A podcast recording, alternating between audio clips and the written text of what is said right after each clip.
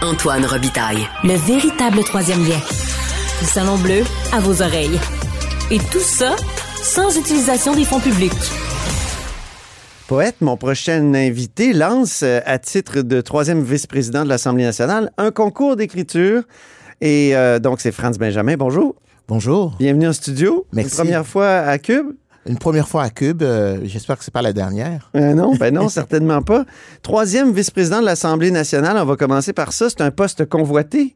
On l'a vu il y a un an. apparemment, Oui, c'est un poste effectivement qui était convoité. Donc, euh, euh, mais là, je suis très content de travailler avec les, les autres collègues, la présidente, et les deux autres vice-présidents. Donc, on fait vraiment une belle équipe. On- Ben oui. avec le soutien aussi des, des, des- des fonctionnaires de l'Assemblée nationale, ça va bien. Pour les gens, je, je rappelle qu'il y a un an après l'élection, justement, vu que ce poste-là était tellement convoité, ça a mené à une espèce de chicane monstre euh, au sein du caucus du Parti libéral. Vous, le vouliez vraiment, ce poste-là? Euh, vous étiez prêt même à démissionner pour l'obtenir? L'autre jour, sur le trône, je vous voyais après la baudruche de Sol Zanetti. Je vous regardais et je disais, oh mon Dieu, il doit regretter. Vous avez été obligé de suspendre l'Assemblée. Vous savez, j'ai déjà été dans une autre vie président du conseil municipal de Montréal. Oui. Et le conseil municipal de Montréal, c'était pas tout à fait un conseil tranquille. Et puis, j'ai été président de ce conseil-là pendant quatre ans. Et ça a très bien été. Évidemment, des scènes comme celle-ci, c'est des scènes euh, qu'on ne souhaite pas. Cependant, vous savez, euh, j'ai, c'est derrière, c'est déjà derrière moi. Oui. Et on regarde vers l'avant. Euh, le collègue, euh, on, s'est parlé, donc, et puis c'est réglé.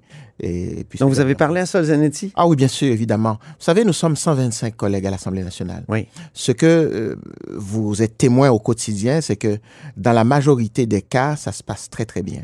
Mhm. Euh, et, et nous sommes appelés, pas condamnés, mais nous sommes appelés à travailler, à vivre au quotidien ensemble. Évidemment, donc euh, il y a eu une, une bonne discussion entre nous. Et puis donc, et, l'amende honorable a été faite. Donc c'est derrière moi, on va de l'avant. Ah oui, comment il a fait amende honorable à, à votre égard? Mais on, on a eu une discussion et cette discussion-là a été une discussion franche. Donc, euh, et j'ai apprécié d'ailleurs euh, cette discussion-là que j'ai eue avec lui. Vous lui avez reproché ce geste-là? Euh, non, en fait, euh, si vous permettez, donc je, je ne rentrerai pas dans les détails de, de l'échange qu'on a eu, mais j'ai apprécié l'échange qu'on a eu, qu'il a initié d'ailleurs. Moi, je, puis, je voilà. suis les débats du Parlement depuis longtemps. Été surpris que vous ne lui donniez pas un premier avertissement. J'ai vu dans le passé des présidents, lorsqu'il y avait des phrases comme celle-là, euh, dire non, là, premier avertissement. Et on sait bien qu'au bout de trois, je crois, Ouais. la personne peut être expulsée de Voilà. la En- salle. En, fait, ce que les gens doivent comprendre aussi, c'est qu'au niveau des sanctions, un président de l'Assemblée nationale est, est très limité. C'est-à-dire, donc, on- j'ai fait un rappel au décorum. Ça, ça, avait- ça a été fait à deux reprises. Mais pourquoi pas un premier avertissement? Écoutez, moi, je pense que sur le coup, donc, pour moi, je considérais ce rappel au décorum que j'ai fait à deux reprises comme Mhm. étant un avertissement clair. Donc, euh, que c'était inadmissible. Mais ceci étant dit, comme je l'ai dit, donc, ça a été discuté et puis on, on, on va de l'avant aujourd'hui. Vous trouvez qu'on est un Parlement sage? Vous me disiez ça en micro tout à l'heure, ça m'intrigue. Ah ben écoutez, pourquoi. vous savez, quand je nous compare, quand je nous compare comme Parlement, comme Assemblée nationale, avec tout- toutes les règles de décorum, euh, nos, notre règle- nos règlements, euh, quand je nous compare dans nos pratiques quotidiennes, euh, nous sommes vraiment une par- un Parlement beaucoup mieux, je ne dirais pas organisé, mais beaucoup Bridé? non pas bridé. En fait, il y a un- une plus grande sagesse de notre Parlement. C'est-à-dire le décorum est, davantage beaucoup plus respecté. Et il y a des écarts qu'on n'accepte pas en termes de, de grossièreté, en termes de Mhm. euh, donc euh, d'indélicatesse. Quand je nous compare, par exemple, à des parlements dans des, où, des, où je vois des parlementaires se battre Oui. à coups de poing sur la gueule. Taïwan, Bon, voilà. notamment. Pour ne citer que Taïwan. Oui, parce qu'il y en a d'autres. oui. Absolument. Donc, euh, je, je nous trouve quand même, il y a toujours lieu de s'améliorer. Il y aura toujours place à l'amélioration, mais cependant, quand je nous regarde, je ne me console pas. J'en suis très fier. Je suis très fier Mhm. de nous comme Parlement. Euh, vous êtes un homme de mots. Oui. Or, euh, on a des mots interdits à l'Assemblée nationale. Est-ce que ça, ça vous dérange pas? C'est très paradoxal parce que les, les députés ont le- une protection absolue contre les poursuites judiciaires, mais en même temps, il y a des mots qu'ils peuvent pas prononcer, comme girouette. Ben écoutez, Est-ce que c'est pas paradoxal? Est-ce que c'est ça, que pas- c'est pas une sagesse excessive? Vous savez, c'est- c'est- ce n'est pas que les mots qui sont interdits, c'est le contexte aussi d'utilisation des mots aussi. Un mot, euh, par exemple, euh, le mot faux, par exemple. Le mot faux, Ouais. euh, c'est un mot qui est interdit dans un contexte en particulier Mhm. lorsqu'il est utilisé. Donc, euh, mais ça ne veut pas dire que on n'a pas le droit de prononcer, de dire le mot faux. Donc, Mhm. euh, mais je pense qu'il faut, Mais mentir, oui, mentir, oui, absolument, mensonge, absolument. Euh, mais vous savez, girouette. Justement, et c'est ça la beauté de notre langue aussi. Notre langue nous donne cette possibilité de pouvoir nommer les choses clairement, mais sans insulter l'autre, sans porter atteinte à la réputation de l'autre. Et ça, je trouve que, euh, évidemment... Est-ce que le lexique n'est pas trop long? euh, Trop. ouais. Écoutez- Est-ce qu'il comporte pas trop de mots? Est-ce qu'il comporte pas trop de mots? Il, il y a Vous des qui êtes mots... un homme de mots, là. Mais je, je, je conçois, en fait, j'ai regardé le lexique à quelques reprises, et, et il y a des mots qui sont placés, qui ont, c'est des décisions de président Ben oui. antérieurs qui ont été C'est prises. ça. Et je Ça, il faut le dire aux auditeurs. là, quand un président dit retirer ce mot-là, il, Voilà. il est pour toujours euh, aux enfers. aux- Et, et- et je retrouve une grande sagesse de, de ces présidents-là OK. en faisant interdire ces- certains mots, et surtout quand on se place dans le contexte que le mot a été, a été utilisé. Parce qu'il y a le mot, mais il y a le contexte aussi. Est-ce que vous hésiteriez avant d'interdire un mot? Parce que vous, vous avez ce pouvoir-là. là. Vous pourriez euh, prononcer une décision, dire ce mot-là, retirez-le, puis il, il irait dans le lexique.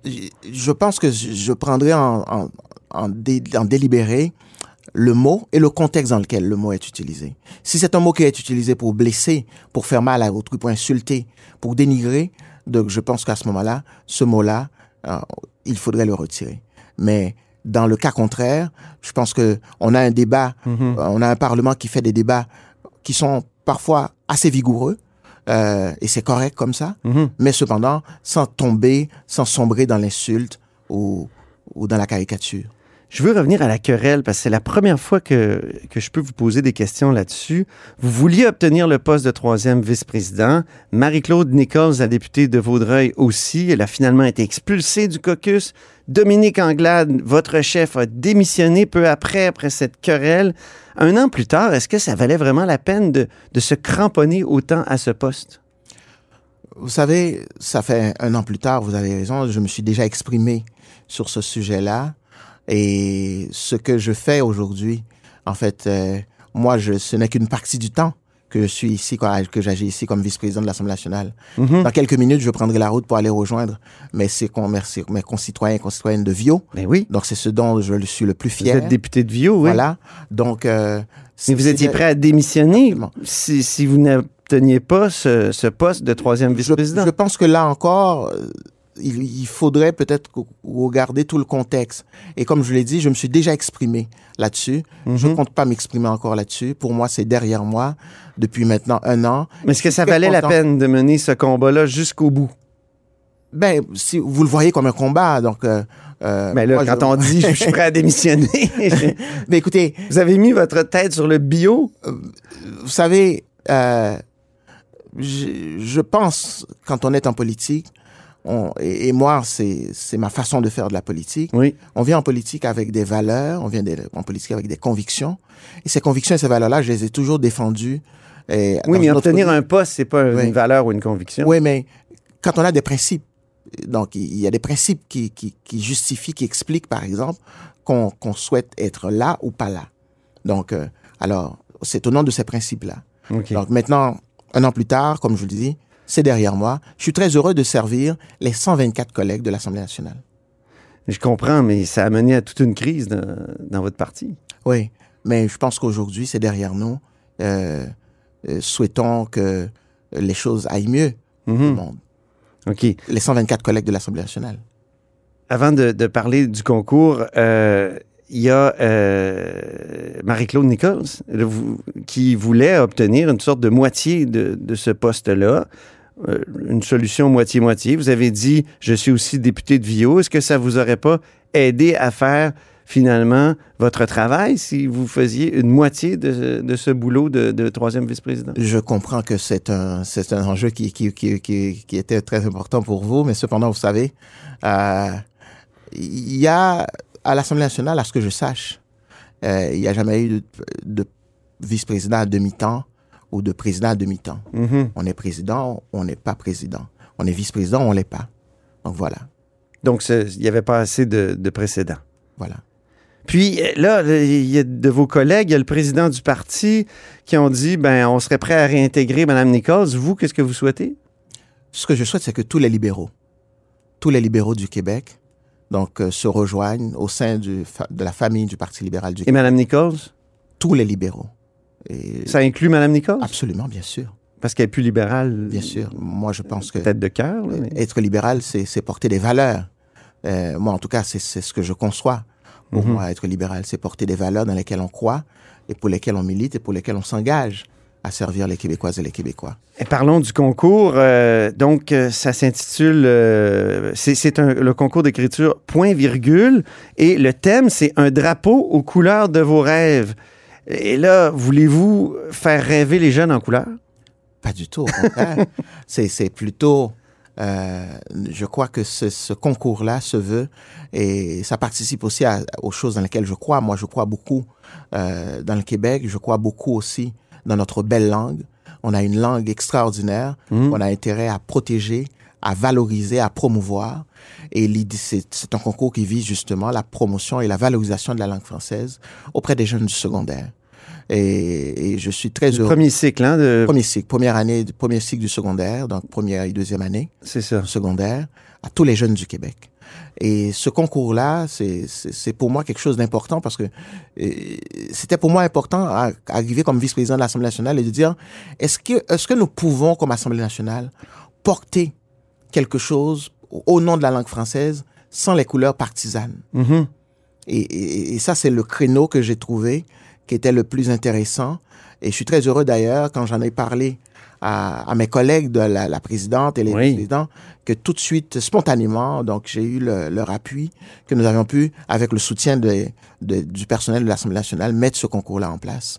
Je pense que ça, ça, ça va être un bon moment pour notre langue à l'Assemblée nationale. Les mises en candidature ont commencé le 18 septembre. En avez-vous reçu ou est-ce que vous savez s'il y a certaines écoles qui participent? Nous Combien? recevoir. Si je me fie à l'écho que j'ai de mes collègues députés, nous allons avoir des écoles qui vont participer et les gens ont jusqu'en 2024, jusqu'en janvier 2024. Oui, Pour 24 soumettre, jan- euh, 19 janvier. oui. Voilà, pour soumettre les candidatures. Et je suis sûr qu'il va y en avoir. Euh, si je me fie aussi aux échos de ma, dans ma circonscription, euh, Oui. je, je sais qu'ils vont qu'on va en avoir. Ce qui est intéressant avec ce concours aussi, c'est que c'est un concours qui rentre, qui cadre parfaitement avec les orientations de l'enseignement du français au secondaire aussi. Mhm. Donc, et, et les professeurs de français vont trouver à travers ce concours-là un moyen extraordinaire dans leur cours même de pouvoir encourager des jeunes à participer à ce concours. Mais les jeunes et la poésie, euh, je, je- je me dis, c'est pas quelque chose que pratiquent beaucoup les jeunes, à part à travers les chansons. Euh, Qu'en Ah. est-il justement de, la- de la, de la poésie chez les jeunes aujourd'hui? En fait, c'est pas un que- c'est- pas un concours de poésie, c'est un concours de rédaction. C'est un concours de rédaction. Euh, mais si vous voulez parler de poésie, on peut très bien parler de poésie. Est-ce que ça peut être un poème?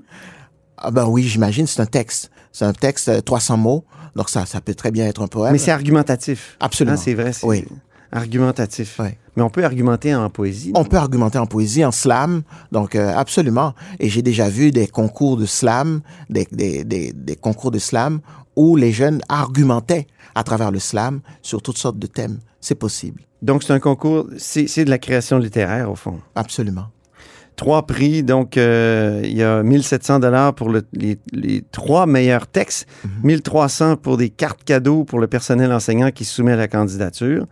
Alors, euh, c'est ça, les candidatures, c'est jusqu'au 19 janvier 2024. Euh, juste une question, euh, un drapeau aux couleurs de nos rêves, il y a juste deux couleurs sur le drapeau du Québec. Est-ce qu'il en manque?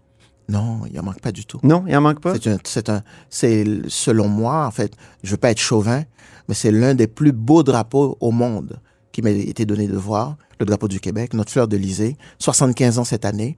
Donc justement, c'est la raison pour laquelle on a retenu le thème Mhm. euh, du drapeau.